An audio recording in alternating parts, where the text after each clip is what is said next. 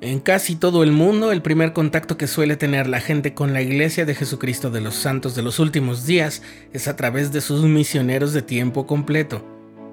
Jóvenes y no tan jóvenes que dejan la comodidad de su hogar y su lugar de residencia y van a otras regiones con frecuencia mucho muy lejanas para dar a conocer la buena nueva del Evangelio restaurado, que en estos, los últimos días, los cielos se han abierto de nuevo y que el Señor ha revelado su palabra en su plenitud. Así ha sido desde los primeros días de la iglesia, y aunque no fue el primero en ser llamado como misionero, el profeta José Smith también salió a una misión en tierras extranjeras. Estás escuchando el programa diario, presentado por el canal de los santos de la Iglesia de Jesucristo de los Santos de los Últimos Días.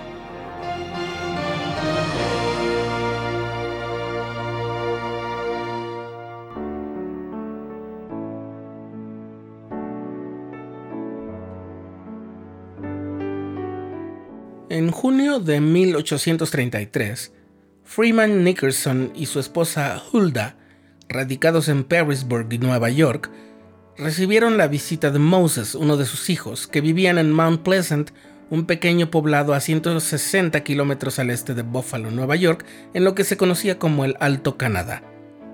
En esa visita, Moses supo de boca de sus padres sobre el Evangelio restaurado, mismo que ellos habían abrazado al bautizarse.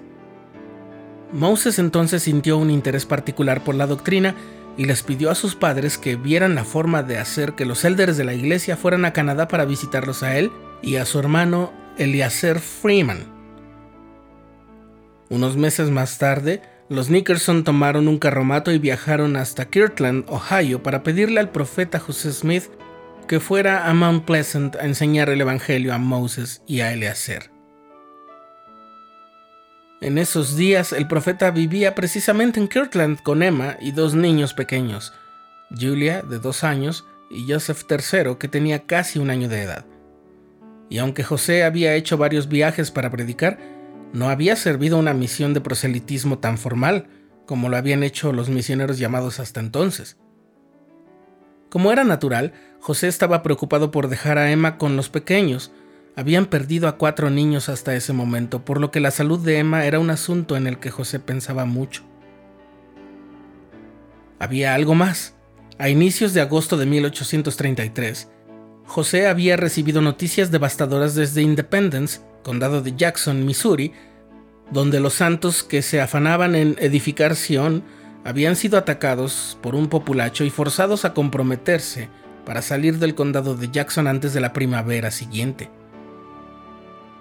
Nada deseaba más el joven profeta que estar en persona acompañando a los santos en Missouri, y su correspondencia con ellos reflejaba su angustia y su fe. Oh, sean de buen ánimo, escribió, porque se acerca nuestra redención. Oh Dios, salva a mis hermanos de Sión. Y por si todo ello fuera poco, había un hombre que se llamaba Dr. Philastus Hurlbut, y que había sido miembro de la iglesia, pero fue excomulgado por su conducta inmoral en junio de 1833. Entonces comenzó una campaña enconada de desprestigio contra José y contra la iglesia. Viajaba para recoger testimonios contra José Smith y publicaba amenazas de muerte contra él y su familia. Los simpatizantes de Hurlbut le daban dinero para la campaña. Como lo narra Eric Smith, redactor del capítulo del libro Revelaciones en Contexto dedicado a ese momento de la historia de la Iglesia, y que puedes encontrar en la página web de la Iglesia y en la aplicación móvil Biblioteca del Evangelio, a pesar de todas las inquietudes que lo agobiaban, José aceptó ir a Canadá con Nickerson y los acompañó Sidney Rigdon, que ayudó al profeta a registrar las incidencias y predicaciones del viaje en un diario de bolsillo que José llevó consigo por lo que incluso en ese detalle fueron como cualquier otro misionero. El 12 de octubre, una vez que hubieron llegado a la casa de los Nickerson en Parisburg, José Smith recibió una revelación que seguramente respondía a sus temores y preocupaciones concernientes a su familia y a los santos de Kirtland y Missouri. Esa revelación es la sección número 100 de Doctrina y Convenios. Y comenzaba diciendo uno de los versículos que han sido de gran fortaleza para generaciones y generaciones de misioneros y siervos del Señor. De cierto, así os dice el Señor a vosotros, mis amigos Sidney y José, vuestras familias están bien, están en mis manos y haré con ellas como me parezca bien, porque en mí se halla todo poder. Y luego, en cuanto a esa misión, el Señor declaró, Yo el Señor os he permitido venir a este lugar, pues así me era conveniente para la salvación de almas. Y prometió que se abriría una puerta eficaz en las regiones circunvecinas, y que si los misioneros alzaban sus voces en solemnidad de corazón con el espíritu de mansedumbre, y declaraban las palabras que Dios pusiera en su corazón, se derramaría el Espíritu Santo para testificar de todas las cosas que hablaran.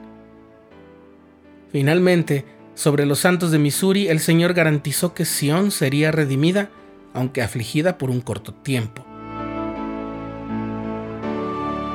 El 18 de octubre, los misioneros llegaron a Mount Pleasant y predicaron por unos días ahí mismo y en varias poblaciones cercanas ante grandes congregaciones. Para el 28 de octubre se habían bautizado 14 personas, entre las que estaban Moses Nickerson y su hermano Eliezer Freeman Nickerson, que en la noche de ese día fue ordenado elder. Al día siguiente, los misioneros volvieron a Kirtland. Llegaron el 4 de noviembre y José escribió a Moses Nickerson para reportar su regreso a salvo y para estar al tanto del progreso de los nuevos miembros. Otra vez, todo un misionero. Ese día, ya estando en su casa en Kirtland, José escribió en su diario el testimonio del cumplimiento de aquella revelación como miles y miles de misioneros hemos podido testificar. Encontré a mi familia bien, de acuerdo con la promesa del Señor, y por esas bendiciones deseo agradecer a su santo nombre.